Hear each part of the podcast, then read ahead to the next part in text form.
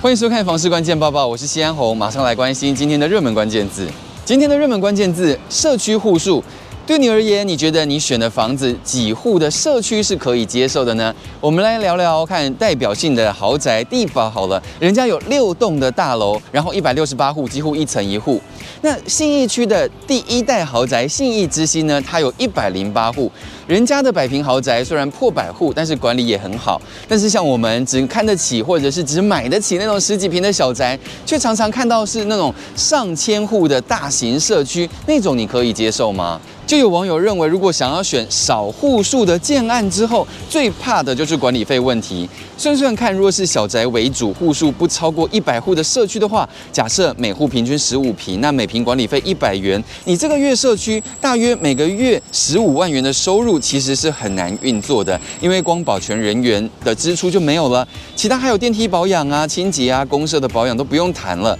但如果你要提高管理费，首先住户心里就不愿意嘛，最后面临要砍保全的名额，或是几年后大楼要拉皮啊、电梯大修啊，却发现管理费也不足啊，那居住品质都会受影响。所以啊，就有支持大型社区的人表示，其实户数多才好，因为修东西费用差很多，最好是那种一层少户，但是很多栋那最好了。而住户多，管理费也会轻松很多，而且电梯数量如果够的话就还好了。所谓人多钱多好办事。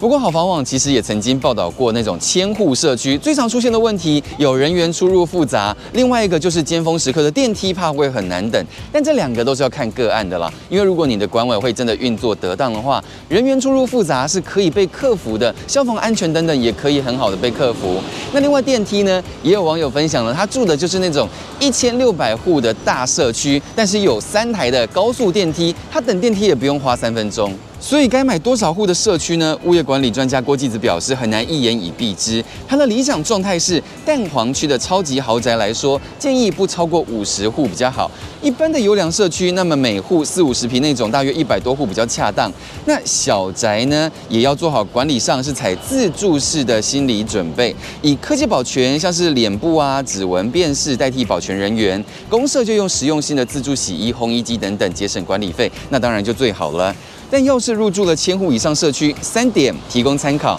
首先，避免地下室不要连通，也要做好停车位离电梯很远的心理准备；第二，就是注意公设多，虽然好像很丰富，但管理费就会比较高；第三，就是要注意管委会的运作了，就怕人多嘛，意见分歧，社区内有派系，到时候住起来心里不愉快。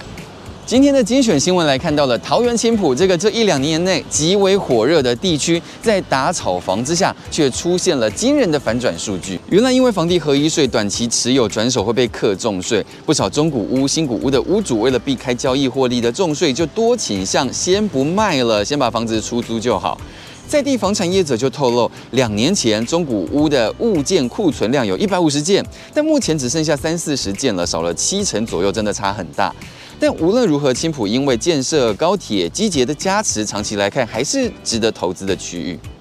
说是房市值得投资，但是长期在研究房地产的学者张定轩，他竟然选择把房子卖掉，然后改用租的。他坦言自己选择不买房的心路历程，最大顾虑就是考量背房贷，生活品质会缩水。而且张帝轩他也不是一路走来都无壳族，他跟妻子曾经分别买下一户电梯大楼以及一户天母的公寓，但最后还是卖掉了，选择活在当下的生活。至于未来，可能他会挑一间小小的房子终老这样。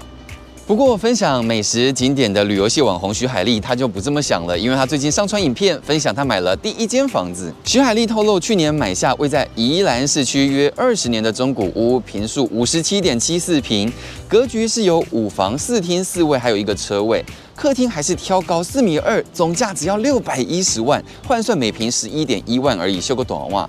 之所以会返乡买房，也是因为他觉得每个月还比付租金便宜。徐海丽也建议了，如果跟他一样想买房，但是资金不充裕，会蛮建议从中古屋下手，然后你之后再透过装潢来改善自己的家。今天的买房卖房，我想问有网友想要问大家了，他是首次购屋，下斡旋金的时候有需要注意哪些条例吗？还不少网友提醒不要执着，因为喜欢就下，要坚持住自己金额的上限，超过你去看别间吧。心中的总价就很重要了，不要被影响。还分享说自己曾经下过两次斡却被退两次，当时对方其实就是要买方多加一点。